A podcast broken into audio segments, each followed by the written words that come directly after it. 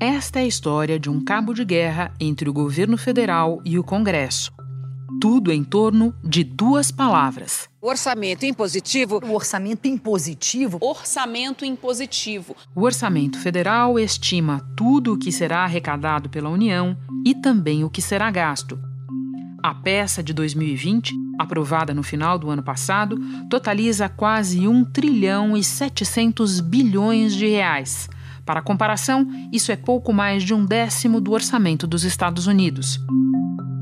94% desses recursos são reservados para o pagamento de despesas obrigatórias, como aposentadorias e salários do funcionalismo. Sobram 126 bilhões. Agora pense nesse valor como se fosse uma pizza. Desde 2015, o Congresso já tinha direito a duas fatias importantes e de liberação obrigatória pelo governo: as emendas individuais e as emendas de bancadas. Com a votação do orçamento de 2020, a fatia do Congresso praticamente dobrou.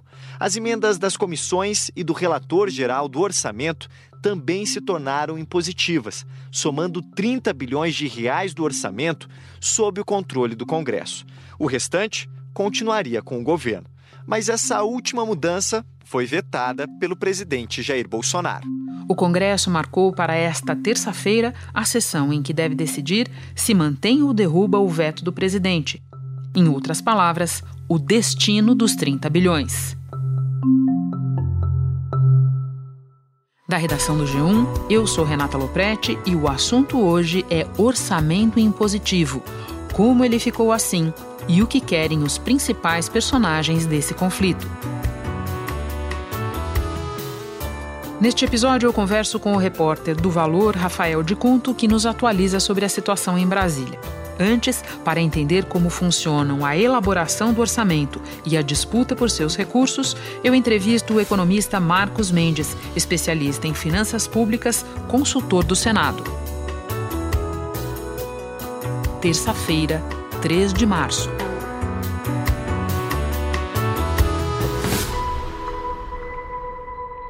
Marcos, do princípio, você pode nos explicar resumidamente como o orçamento é elaborado e quanto dele pode efetivamente ser usado para investir em políticas públicas? É, você tem um orçamento de 1,7 trilhão em 2020. Tá? Desse 1,7 trilhão, 1,6 são despesas obrigatórias. É, o restante, a diferença, é que o, o Congresso consegue alocar. O que, que, são as despesas obrigatórias? Despesa da Previdência, despesa é, com pessoal, despesa das políticas sociais. Uh, então, resta um pouco mais de 100 bilhões para ser efetivamente alocados no orçamento. Né? Uh, e isso se deve ao fato de que o nosso orçamento está muito engessado, porque as despesas obrigatórias cresceram muito, a despesa previdenciária pesa muito, a despesa da folha de pagamento pesa muito. Então, a parte efetivamente que você decide a alocação a cada ano é muito pequena. Só para traduzir para quem nos ouve e não tem familiaridade com o orçamento, quando você fala executar, você está falando efetivamente gastar o que está previsto ali gastar o dinheiro, gastar o que está previsto. E daí eu queria que a gente entrasse num outro terreno de explicação. Parte desses gastos discricionários, né, os não obrigatórios, pode ser feita por meio das emendas. Você acabou de falar nelas. As emendas permitem que os parlamentares aloquem recursos para suas bases eleitorais nos municípios e estados. Pode nos dar uma aulinha sobre emendas, Marcos? O que são as emendas e como elas diferem? Porque há vários tipos de emendas. Isso. Quando o executivo manda o orçamento para o Congresso, ele manda com uma rubrica lá é, de recursos reservados para essas emendas. Né? Elas são um instrumento importante para o governo, então o pouquinho de dinheiro que o governo possa ter para repassar para os municípios e os parlamentares apresentam emendas exatamente para obras em seus municípios, isso já é um grande adianto ali para as perspectivas desse parlamentar para as eleições. Uh, existem regras dentro do, do Congresso de como alocar essas emendas. Existem as emendas individuais, tem uma cota de valores para cada parlamentar fazer as suas emendas. Tem uma, uh, uma tipo de emenda que são as bancadas estaduais, Então, os parlamentares de um determinado estado se reúnem e fazem emendas a favor daquele estado. Tem as emendas de comissões, as comissões de Constituição, Justiça, de Economia, cada um é, reúne e define as suas prioridades, né? E tem as emendas de relator, que são basicamente emendas para ajustar o orçamento final. Bom, agora eu quero que a gente vá para o ano de 2015, Marcos, que é quando o orçamento começou a ficar em positivo. Como ele era antes e lembra para nós o que aconteceu naquele ano? O orçamento, uma vez aprovado e passa para a mão do Poder Executivo, para o Poder Executivo fazer as despesas. Mas o Poder Executivo ele tem que cumprir metas de resultado primário. Então, se não entrar em receitas suficientes no orçamento para fazer toda aquela despesa, o Poder Executivo pode fazer o que ele chama de contingenciamento. Ele vai retendo é, parte da despesa né, no que é chamado de orçamento autorizativo. Lá em 2015, foi aprovada uma emenda constitucional dizendo que as emendas individuais dos parlamentares não poderiam ser é, teriam que ser gastos obrigatórios. Ou, se houvesse a necessidade de contingenciamento, elas seriam contingenciadas no máximo na mesma proporção das demais despesas. Então, aumentou um pouco a rigidez do orçamento na hora que você tornou obrigatória a execução das emendas individuais.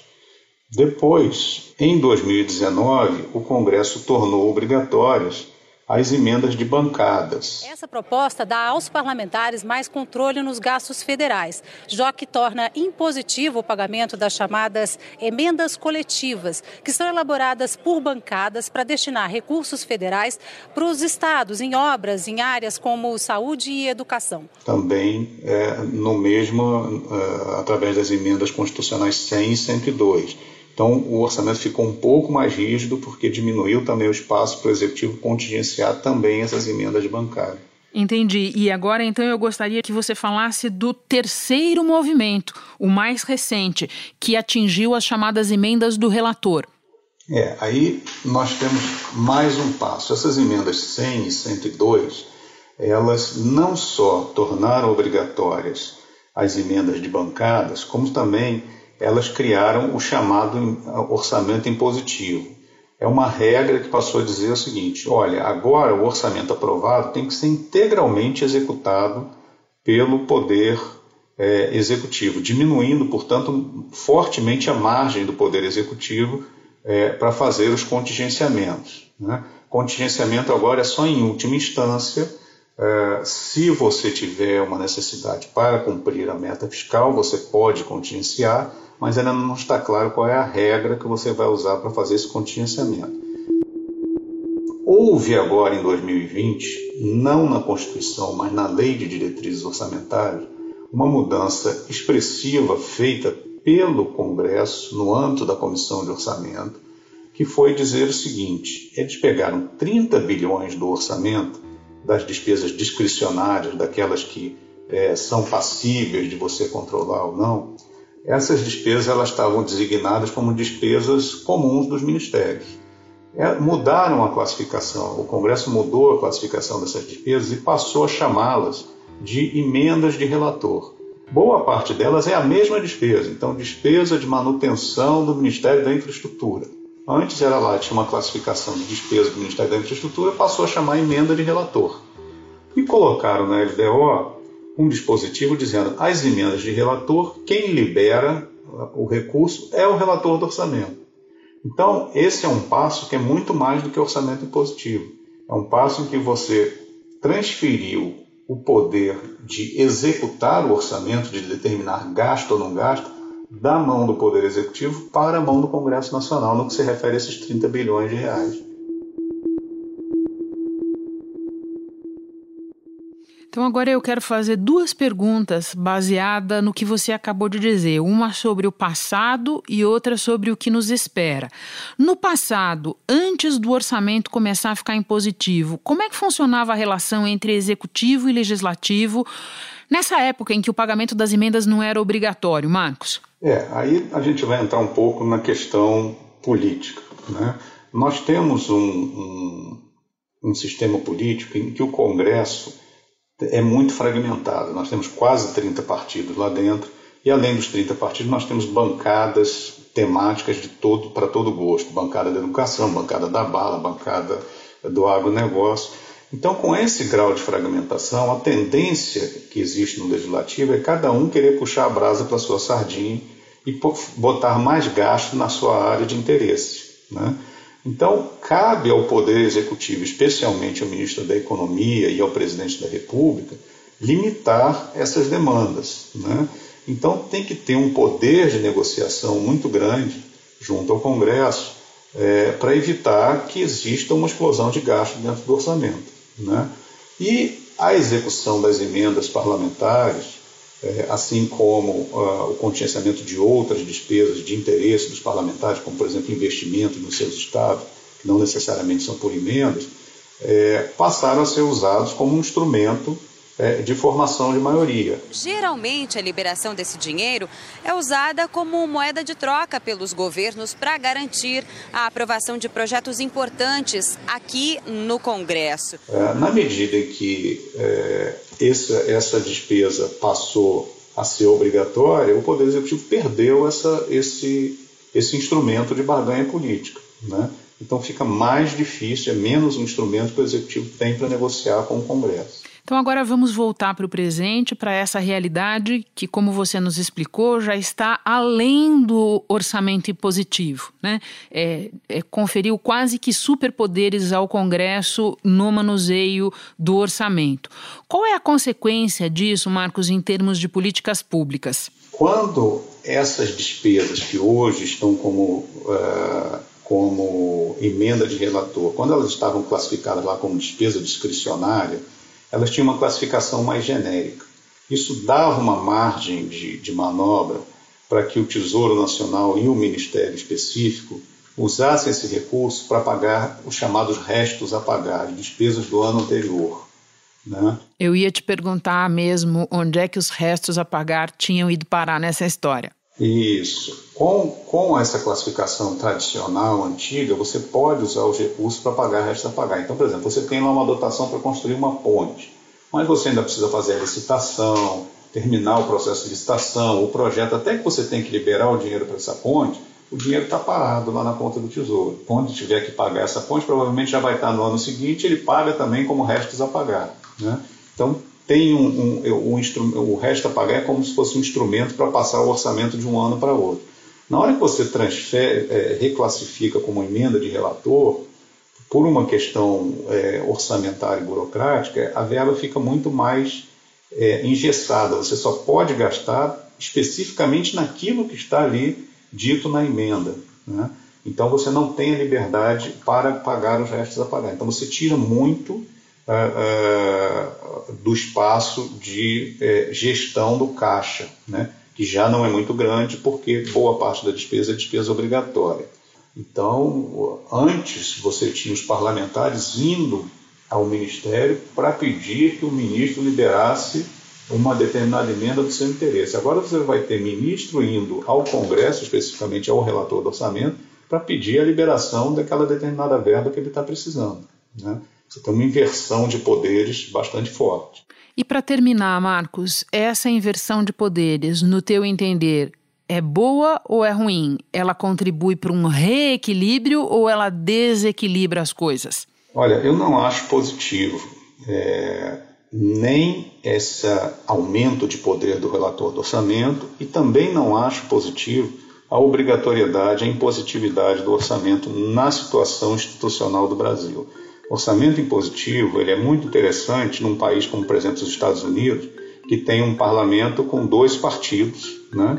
uma disciplina partidária muito grande. No Brasil, como eu te falei, você tem uma pulverização muito grande de interesses dentro do Congresso uh, e você, isso tem uma tendência a ser a gerar um orçamento expansionista.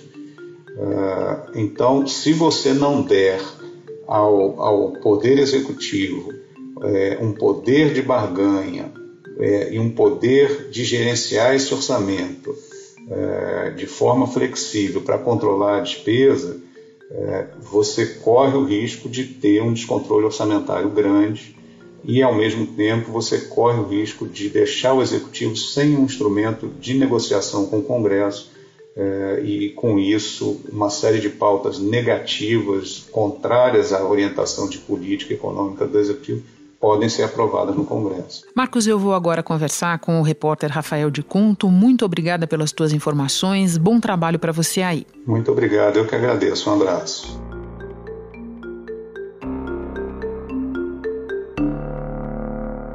Rafael, quem vê o circo pegando fogo agora pode não lembrar que essa discussão entre executivo e legislativo a respeito do orçamento impositivo já se arrasta há alguns meses e em torno dela chegou a haver um acordo em fevereiro. Então nos explica que acordo foi esse em torno do quê?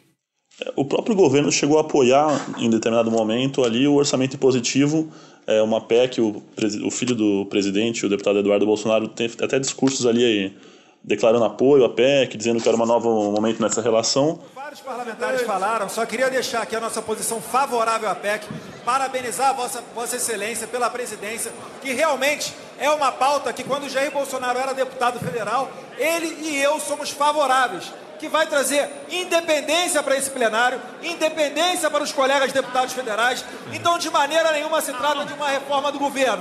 Trata-se sim de uma relação harmônica entre os poderes. Então... Só que acontece que no fim do ano o Congresso aprovou uma mudança na lei de diretrizes orçamentárias, dizendo que os deputados e senadores, os autores das emendas ao orçamento de 2020, eles iam ser responsáveis por definir a ordem de pagamento desses recursos, é, o que seria pago primeiro, o que ficaria para depois, se tiver que cortar alguma coisa, de onde é que seria cortado.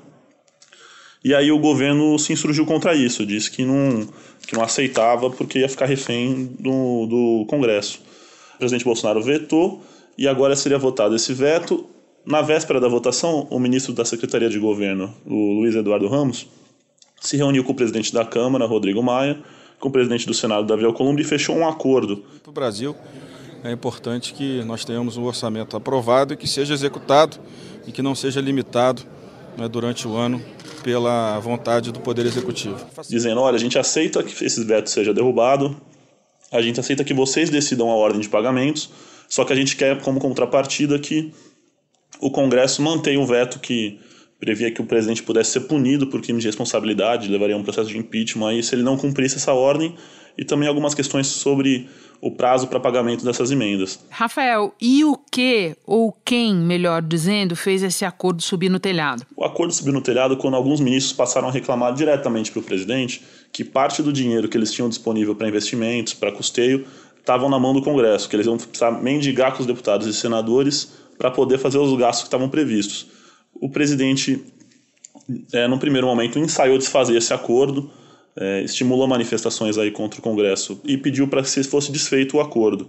E agora está todo mundo aí perdido, é, os parlamentares querendo manter o acordo, o governo sem saber exatamente para onde ir. No meio disso tudo, o ministro do Gabinete de Segurança Institucional, ministro o general Heleno, o próprio governo estava divulgando ali a cerimônia e vazou o áudio dele falando que os congressistas estavam fazendo chantagem, que o governo não podia aceitar isso. Nós não podemos aceitar esses caras chantagearem a gente. Ele conversando com o Ramos, que foi quem fechou o acordo com o Congresso, e com o ministro da Economia, Paulo Guedes, que também tinha dado aval para esse acordo. Só lembrando, Rafael, que diferentemente do que disse o ministro Augusto Heleno, não houve invasão nenhuma de privacidade, era uma cerimônia pública e o áudio era de uma gravação do próprio governo, confere? E isso confere, era a própria rede social do presidente Bolsonaro que, enquanto fazia a transmissão do evento, pegou a conversa dos ministros, é, gerando aí todo um burburinho político, porque a fala foi muito dura, né? Não é só desfazer o acordo, também foi o jeito que ele é, desfez esse acordo, inclusive com palavras de baixo calão aí para o Congresso. Talvez ele tivesse melhor num, num gabinete de rede social, tweetando, agredindo, como muitos fazem, né? Como ele tem feito ao parlamento no, nos últimos meses. Não é a primeira vez que ele ataca, só que dessa vez veio a pena né? que o ministro com tantos títulos né, é, tenha se transformado num radical ideológico contra a democracia, contra o parlamento. Muito triste. Bom, e agora vamos falar do movimento para tentar juntar os cacos de tudo isso. O que, que o governo quer para que, que o governo está negociando neste momento? É, o governo ainda não está sabendo exatamente o que, é aí. o presidente Bolsonaro orientou para que fosse desfeito o acordo e feito um novo acordo. O problema é que isso vai de encontro ali a uma coisa que é muito sagrada no Congresso, que é uma palavra dada tem que ser cumprida. E isso vai provocar um desgaste muito grande no ministro Ramos, que é quem faz os acordos com o Congresso. Né? Ele fechou um. fez um acerto ali com o presidente da Câmara e do Senado e agora está sendo é, descredenciado ali pelo presidente para fazer esse acordo. É, vai ficar uma situação ali meio complicada. O presidente ainda não sabe se houve a voz dos seus auxiliares, é, a voz da, das redes sociais pedindo para contra o parlamentarismo branco, como eles estão chamando, ou se ele mantém um acordo com a Câmara e o Senado para evitar o risco de contaminar outras discussões, como a reforma tributária, as medidas provisórias que ele encaminhou, a reforma administrativa. Eles estão bem perdidos nesse momento. E qual é a posição dos presidentes da Câmara e do Senado? Os dois querem fechar o acordo. Para eles é mais interessante não ter esse enfrentamento, porque isso pode, enfim, eles podem acabar perdendo, né? O governo pode ter votos suficientes para derrotar os dois presidentes. E isso ia ser uma situação. Na votação do veto. Na votação do veto, isso. Ele pode ter um voto suficiente para manter o veto, apesar de não fazer o acordo. É, então eles querem fazer um acordo para evitar o clima político ficar mais tenso. Eles querem fazer isso de forma negociada. Estão em gestões sobre isso, fazendo reuniões com o governo, fazendo reuniões com os parlamentares, para tentar chegar num entendimento que evite expor isso numa votação em plenário. Rafael, e a oposição, hein? Hoje em dia ela não é numericamente muito expressiva, mas ela tem o seu naco ali no Congresso. E eu queria saber se ela está unida ou dividida nessa questão. A oposição está dividida. É, parte dela, como PT, PDT, PSB, está defendendo derrubar o veto e fazer com que empoderar, como eles dizem, o, o Congresso na decisão do orçamento. Mas tem alguns parlamentares, como o senador Randolfo Rodrigues, que é contrário à derrubada desse veto, ele quer manter, dizendo que não pode só um parlamentar decidir sobre o destino de 30 bilhões, que é quanto teria na mão do relator do orçamento. Por trás disso também tem um pano de fundo, que é ali no Senado a coisa está mais turbulenta, porque tem a disputa, o presidente do Senado, Davi Alcolumbre, quer se reeleger, e esses, deputados, esses senadores estão dizendo que ele vai usar esse dinheiro que está na mão do relator do orçamento para liberar para quem apoiar a reeleição dele. Eu posso dizer, e estou dizendo já, que é o início do Pacto Federativo. Os recursos, o governo tem dito que os recursos têm que estar onde a, a vida das pessoas acontecem, e a Câmara, e o Senado e o Congresso dão uma demonstração de que isso, essa pauta da descentralização dos recursos, também é uma pauta do Congresso Nacional. Tá, vamos parar para explicar então, Rafael, que para o Davi Alcolumbre disputar mais uma eleição é, para mais dois anos à frente do comando do Senado no ano que vem, ele precisa de uma alteração nas regras, né? Porque as regras tais como são hoje em dia não permitiriam essa eleição. Isso. A, a Constituição hoje proíbe uma reeleição dentro do mesmo mandato, no mesmo legislatura. É, ele teria que alterar isso, e para isso ele precisa de um apoio político muito expressivo. Aí alguns senadores estão desconfiando que por trás dessa articulação do orçamento impositivo está, na verdade, uma tentativa dele aí de controlar o repasse, um repasse bilionário muito grande, metade dos investimentos do governo federal, para atender os aliados dele, né? Liberar dinheiro para os estados, de preferência dos seus aliados, e segurar quem não apoiar a reeleição dele. Por fim, Rafael, vamos à matemática da coisa. O que precisa acontecer para o veto do presidente da República ser mantido? O que precisa acontecer para ele cair? Para o veto ser derrubado, é, são necessários os votos de 257 dos 513 deputados e de 41 dos 81 senadores, é a maioria absoluta deles. É, o governo acredita que hoje teria votos para conseguir manter o veto no Senado. Não teriam 41 é, senadores contrários à decisão do presidente de vetar. Na Câmara, a situação é um pouco diferente. A maioria ali dos líderes partidários está a favor da derrubada do veto, é, nas formas do acordo que tinha sido fechado, embora exista hoje um movimento crescente de, após o presidente estimular esses, essas conversas contra a derrubada do veto, está havendo um movimento crescente de deputados que estão dizendo que, olha, vou manter o veto, quem decide é o governo sobre a execução do orçamento, a gente não quer parlamentarismo. Não quer parlamentarismo, significando não queremos dar todo esse poder aos congressistas, é isso? Não queremos dar todo esse poder, principalmente a um único deputado ou senador esse ano, próximo ano vai ser um senador relator do orçamento, né? Então a coisa vai inverter, na verdade. mas eles estão dizendo não queremos dar o controle sobre tanto dinheiro para uma única pessoa. Rafael, muito obrigada pelas informações. A gente vai acompanhar tudo isso. Boa cobertura para você aí. Obrigado, bom trabalho para todo mundo.